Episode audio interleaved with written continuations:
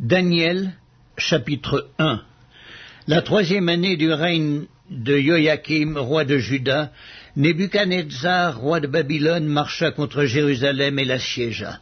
Le Seigneur livra entre ses mains Joachim, roi de Juda, et une partie des ustensiles de la maison de Dieu. Nebuchadnezzar emporta les ustensiles au pays de Shinéar, dans la maison de son Dieu, il les mit dans la maison du trésor de son Dieu.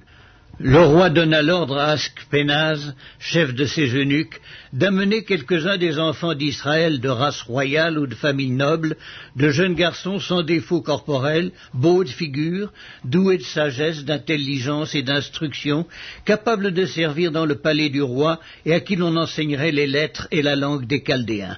Le roi leur assigna pour chaque jour une portion de mets de sa table et du vin dont ils buvaient, voulant les élever pendant trois années, au bout desquelles ils seraient au service du roi. Il y avait parmi eux, d'entre les enfants de Judas, Daniel, Hanania, Miskaël et Azaria. Le chef des eunuques leur donna des noms, à Daniel celui de Belshazzar, à Hanania celui de Shadrach, à Miskaël celui de Meshach, et à Azaria celui d'Abelnego. Daniel résolut de ne pas se souiller par les mets du roi et par le vin dont le roi buvait, et il pria le chef des eunuques de ne pas l'obliger à se souiller. Dieu fit trouver à Daniel faveur et grâce devant le chef des eunuques. Le chef des eunuques dit à Daniel, Je crains mon Seigneur, le roi, qui a fixé ce que vous devez manger et boire, car pourquoi verrait-il votre visage plus abattu que celui des jeunes gens de votre âge? Vous exposeriez ma tête auprès du roi.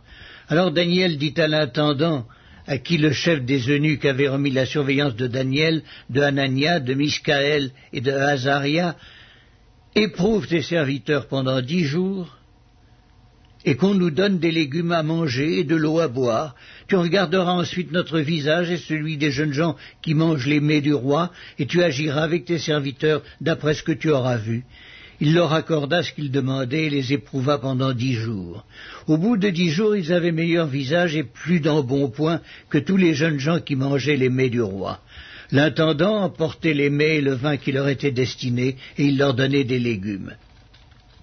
Dieu accorda à ces quatre jeunes gens de la science, de l'intelligence dans toutes les lettres et de la sagesse, et Daniel expliquait toutes les visions et tous les songes.